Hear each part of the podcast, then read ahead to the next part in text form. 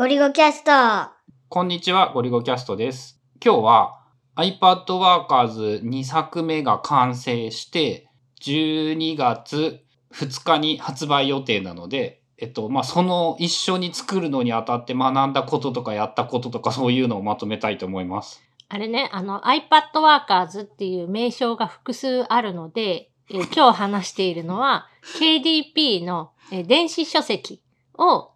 作ったよって話です。はい。内容に関しては、春菜さんがやっているポッドキャストで話しているので、まあ、それはそれでよかったら聞いてくださいっていう感じなんですが、ゴリゴキャストの中では、まあ、その、主に GitHub を使って、二人で原稿を共有しながら一緒に作るということをやったんですが、3回目ぐらいだっけ GitHub を使って本を作るみたいなやつ。えっ、と、多分、うん、働く i、えー違う、あの、iPad の話っていう本を作った時から GitHub やり始めたんじゃあ、ないじゃあまだかな。2回目か。それで言うと。いや、えっ、と、iPad の話、アトミックシンキングは、えっ、と、まあまあまあ作った、使ったか。で、多分それが2回目で、今回の iPad Workers 2が3回目かな。うん。まあ、えっ、と、一応、初回から何度かそうやって少なくとも3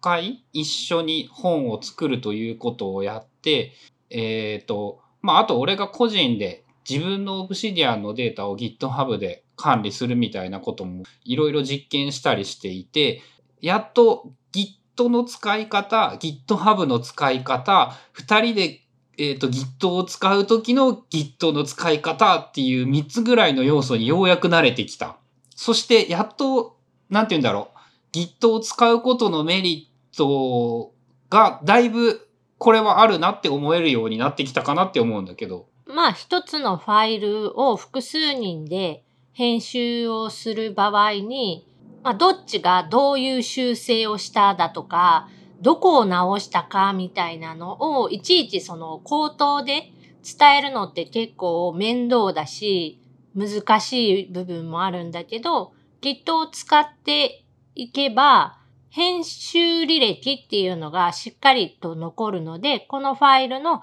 この部分を誰々さんがこれからこれに変えましたよ。まあ、A から B に変更しましたよっていうのが誰が見ても見える。で、さらに、その、その変更について、えっ、と、タイトルと説明文をつけて、その、こういう変更をしたよっていう説明も加えることができる。だから簡単に自分の意思というか意図を相手に伝えられる。ここはこういうこういうことでこういうふうに変更した、修正したっていうのがちゃんとまあわかるようになっているので、昔は多分なんかメモ帳を使ったりとか iCloud ドライブでなんかファイルをまるっと共有してとかなんかごちゃごちゃやってたんだよね。で、それがここ最近の3プロジェクトぐらいは Git を使って管理をしましょうってなって、だいぶまあその辺は楽になった。で、ただ一つ自分が、俺が感じている大きな問題というものが、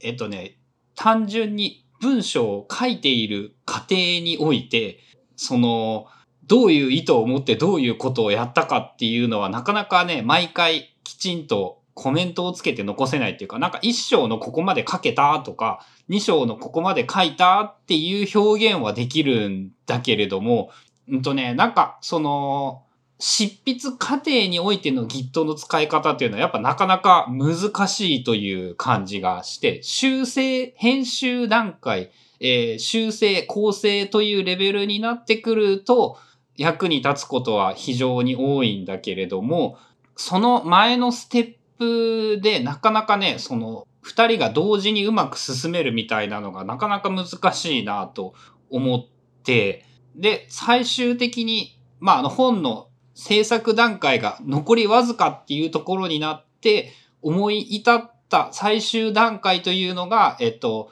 責任者を明確にするというアナログな仕事術っていうのか、まあそういう方法だった。まあこの二人でやってるプロジェクトっていうのが、まあ割と夫婦でやってるっていうのもあって、ゆるい感じでなーなーになっているところも結構あって、で、本のプロジェクトとかは、二人で一緒にやりましょう。で、まあ、作業も分担してやりましょうっていう感じで、まあ、どっちが、こう、どっちかに仕事を依頼するみたいな形ではあんまりなくって、お互いにやれることをやりましょうみたいなところが大きいので、なんかやってると思ってたらやってもらえてなかったとか、こう、ここはこうしたいんだけど、なんかうまくいかないな、みたいなところが割とあって、そういうのを、ま、話しながら解決方法として、例えば今回のその iPad Workers 2の本であれば、まあ、iPad に関することなので、春菜さんが一応その管理者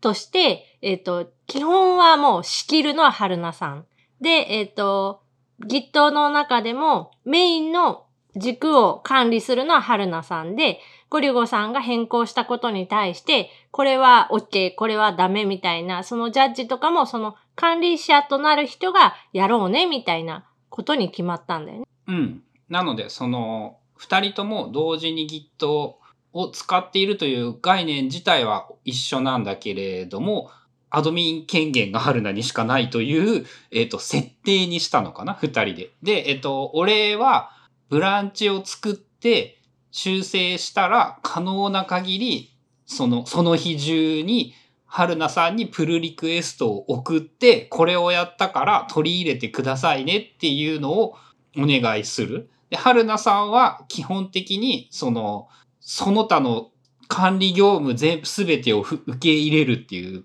イメージなのかな？なので、その、役割としても明確になったし、Git の使い方としてもルールが明確になって、それでやっとなんか最後、あこういう風にやるとなんかうまく、少なくとも二人でやる場合にはうまくいくなっていう形が見えてきた。まあそのお互いに均等な力を持ちつつやる、権利を持ちつつやるっていうのって意外とこう難しくって、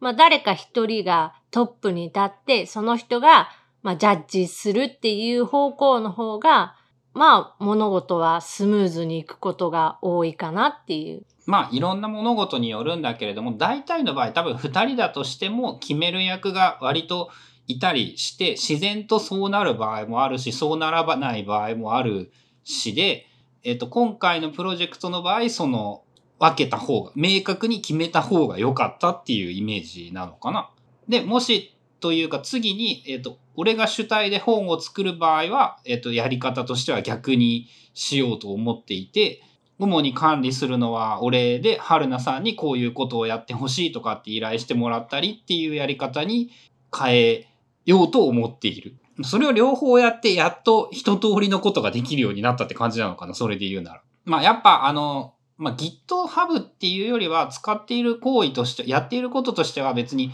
Git の標準機能しか使っていなくって、GitHub、あ、でもプルリクエストっていう概念は GitHub ならではか。だから GitHub があることはやっぱ意味があるのか。で、その、やっぱ、ルールを覚える、ルールを制定する難しさと、えっと、GitHub 自体の Git という仕組み自体、GitHub というウェブサイト自体の仕組みを多少知らないといけないことと、チームで運用する場合のルールを決めないといけないという難しさが、こう、ごっちゃになってこんがらがってしまうからなんか難しいように感じるかなって自分でも思ったんだけれども、少なくとも Git の使い方を覚えてしまえば、あとはチーム運営の本質と何も変わらないんだなってことはよくわかった。そしてチーム運営というのはやっぱ難しいね。まあ難しい。やっぱ一人でやってるよりも、いろんなところで決めないといけないこととか、こう配慮しないといけないことが増えて、なんかタスク間で言うと倍ぐらいの感じになる。一人でやるよりも、その複数人でやる方が。ただ、えっ、と、その成果物というか、出来上がるものの規模とか速さで言うと、まあ、複数人でできた方が早かったり、大きいものが作れたり、あとはその自分の手から離せられるようになる、将来的に。自分一人で全部やってたら、自分がいなくなったらできなくなるってなるけど、例えばグループで複数人でそういうプロジェクトをやり遂げておけば、自分が抜けたとしても、そのプロジェクト自体は続けていけるとか、次のプロジェクトが立ち上げられるとか。まあでもあの、マネージャーという職業が重要だということが、えっと、初めて体験として分かったということと、マネージャーという職業が非常に難しい。少なくとも俺は、えっと、経験値的な意味なのか素質的な意味なのかわからないけれども、今の自分では、えー、いろいろなものが足りないということがすごくよく分かった感じがする。まあ、あの、多分マネージャー的なポジションは春菜の方が少なくとも現状は得意なんだろうなっていうのはやってみて思ったよ。まあ、ただ今までは、その責任の所在っていうのが曖昧なところが多くって、勝手にそのマネージャー的な作業とかをしても、あんまりかなっていうのがあって、うまくいってなかったみたいな。うん、そういうのはあるのかもね。そういうので言う。その、割と春菜さんがその辺を遠慮しがちというか、っていうのは思っていたから、まあ、あの、明確に役割分担をして、そういう意味でも、あの、うまくいくようになったって感じなのかな。なんか Git のコミットメッセージを見てもさ、やっぱ春菜はちゃんと丁寧に書いていてさ、俺は丁寧に書いているつもりなのに全然丁寧じゃなくってさ、まあ、あれに関しては自分のためっていうか、自分が何の作業をしたかっていう作業記録としてもコミットしているので、割とその1日に1回とかじゃなくって、作業が終わるたびにやってて、まあ、やることの違いというのもあるんだよな。確かに、その、やってくれ、春菜が主にやってくれてるのは直していることやもんね。そう、構成とか校閲が中心で、その新規で、まあ、文章を書くとか、まあ、一部、ここの言い方がなんか、詰まるっていうか、変だなって思ったところを、ちょっと書き直したりとかはするけど、なんかゼロから文章を書くっていうことは、まあ、後藤春奈名で出版はされてますが、ゴーストライターゴリュゴさんが書いてくれているので、基本的にはそういうのはなくって、もう直すが中心。だから書きやすいところはまあそうね、難しさ的な意味では確かにそういう、そういう意味でも、だから、えっ、と、役割としてそうやって分担したから良かったというのもあるのかな。だとしたら、俺が次の本を作る時も、ポジションとして春菜がマネージャーの方がいいのかな。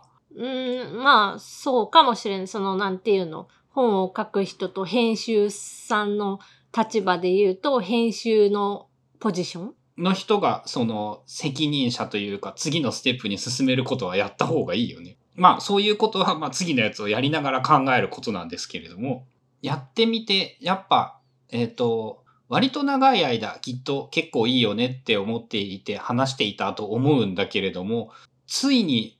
自分たちの中でこう明確な成果が見えてきたっていうのが今回だった気がする。あの Git というか、まあ、GitHub を使うっていうこと自体が、まあ、まだまだ多分ハードルは高くって、その、面白そうだなって思っても、なんか、何に使ったらいいんだろうとか、いろいろ悩む人は多いと思うので、例えばまあ、このポッドキャストを聞いている人であれば、オブシディアンが、まあ、えっ、ー、と、なんだったっけ、プラグインで Git ハブ連携、ね、自動的に GitHub にバックアップしてくれるっていうのがあるんだけど、それはまあほとんどやっぱ役割としてはバックアップというニュアンスが強くって、本来的なこの、ここで喋っているような、その GitHub の便利さという話とはちょっと違うような気がする。まあ少なくとも、ああの、アカウントを作成して、なんかしないといけないから、その理由ぐらいにはなるかなと思ってて。うん、まあそういうのはあるかな。あとあれじゃない？その iPad Workers であんまりやるつもりはないんだけど、アトミックシンキング、まあ、ナレッジスタック系で、あの、オープンな、まあ、プロジェクトにして、その、いろんな人に修正してもらえるような環境？あ、うんとね、それで言うと、そのナレッジスタックで今から次の本を作ろうと思っていて、まあそれはフルオープンにはできないので、有料メンバーの人限定なんだけれども、その GitHub で現行の進捗とか全部をその招待して一緒に見れるようにするっていうのはちょうど来月ぐらいから始めていこうと思っている。あ、じゃあもう実際にその取り入れるつもりがあるってこと計画が。あ、もう、もうあの、やることはほぼ確定？あとはいつ始められるかぐらい？ほぼっていうか確、俺の中ではもう確定している？多分、その何かのプロジェクトに入って、様子を見るっていうか、そのどんなものなのか体験してみるっていうことが大事なのかなとは思う。まあ、春まあ菜さん。そこまでしてそもそもやる価値はあるのかっていう、人によるからね。一人でも十分価値があるけど、やっぱ二人だなって思ったしね。まあ、複数人の方が。うん。でも、春菜さんも一番最初にこの GitHub を使ってどうこうとか、プルリークをしてどうこうっていうのは、まあ仕事の案件の中で原稿管理を GitHub で管理をする、Git 管理をするっていうところで、あの、やりながら覚えたみたい。でも最初は全然意味わかんなくって、どうやってやったらいいんかとか失敗とかもしつつ、えっ、と、覚えていったって感じ。まあね、一応あの、ほとんど間違いなく失敗しても元に戻せるっていうところがそもそものメリットであったりするからね。その、間違えてファイルを消してしまいました。もう戻ってきませんっていうことにならないというのが強みでもあったりするので、そういう意味では、あの、積極的にやってみればいいというのはあるんかな。まあ、あとは、あの、iPad でも、数は少ないけど、その GitHub、まあ、Git 関連のことができるアプリっていうのがあるから、iPad でも別にその無理なくできる？うん、そうね。ワーキングコピーと IA ライター使って、そのテキスト系書くっていうのは、自分の中でだいぶ、なんて言うんだろう。革命的な出来事だったので、まあ、興味あるならば、やってみるといいんじゃないかぐらいな言い方にしかならないのか。iPad Workers でも、確か、ちょろっとだけ、その、うんと、本を作るプロジェクトの、プロジェクトの、なんていうの、あの、こんなことをやってますっていうのの紹介の中で、ワーキングコピーを使ってこうやってるよみたいな記事もあるので、えーよかったら概要欄にリンクを貼ってもらえるはずです。ということで、えっと、まあ、今回のそういうプロジェクトを使って書いた本が、えー12月2日に発売されると思うので、まあ、その本に別に GitHub のことが書いてあるわけでも何でもなくてて iPad のことなんだけど、できた成果物が、えっ、と、発売されて、えー Kindle Unlimited に対象の本なので、あの、ぜひ、アンリミで読んでもらえたらと。アンリミで読んでもらって気に入ったら買ってもらえると一番嬉しいです。アンリミも、今、ブラックフライデーセあ、ールで、99円なんやんね。12月1日まで2ヶ月99円とかかな。まあ今もうすでに入ってる人はあんまり関係ないんだけど、しばらくあの入ってなかった人とか、まだアンリミテッドやったことない人は、まあ2ヶ月入って、これ先にやめとくが、確か Kindle のアンリミはあできるから、あの、加入して、した瞬間にやめるってやると2ヶ月後に自動的にオフになる。そうそう、その99円だけ、えっ、と、請求されて、その先は勝手に切れる、期期日が来たら切れるってなるので、あの、よかったらそっちもチェックしてみてください。まあ、あの、Kindle Unlimited はね、結局自分もなんだけどね、あの、入り続けるよりたまにでいいやって思うようになって、99円の時に入って速攻でやめてっていうことを割と続けている気がする。この1年ぐらいは。まあね、結局その、いつでも見れる、いつでも読めるって思うとなかなか読まないから、その、き期限があって、この日までに読まないといけないっていうのがあった方が、あの、楽しめると思う。しかも今、あの、漫画雑誌読むのにしか使っていない。うん。漫画を追っかけていって、えっと、3ヶ月後ぐらいに3ヶ月分また追っかけるみたいなことに使ってるだけで、まあ、あの、使い方は何でもいいと思うので、し、読んでもらう分にも、そ、そういうタイミングで読んでもらっても全く我々としては何も問題ないというか、別に、えー読んでくれること自体がもう全て歓迎なので、まあ、ぜひ、そうやって上手に使って読んでいただけたらなと思います。ということで、今日は12月2日に新しい iPad に関する本を作ったので発売されますっていうお話でした。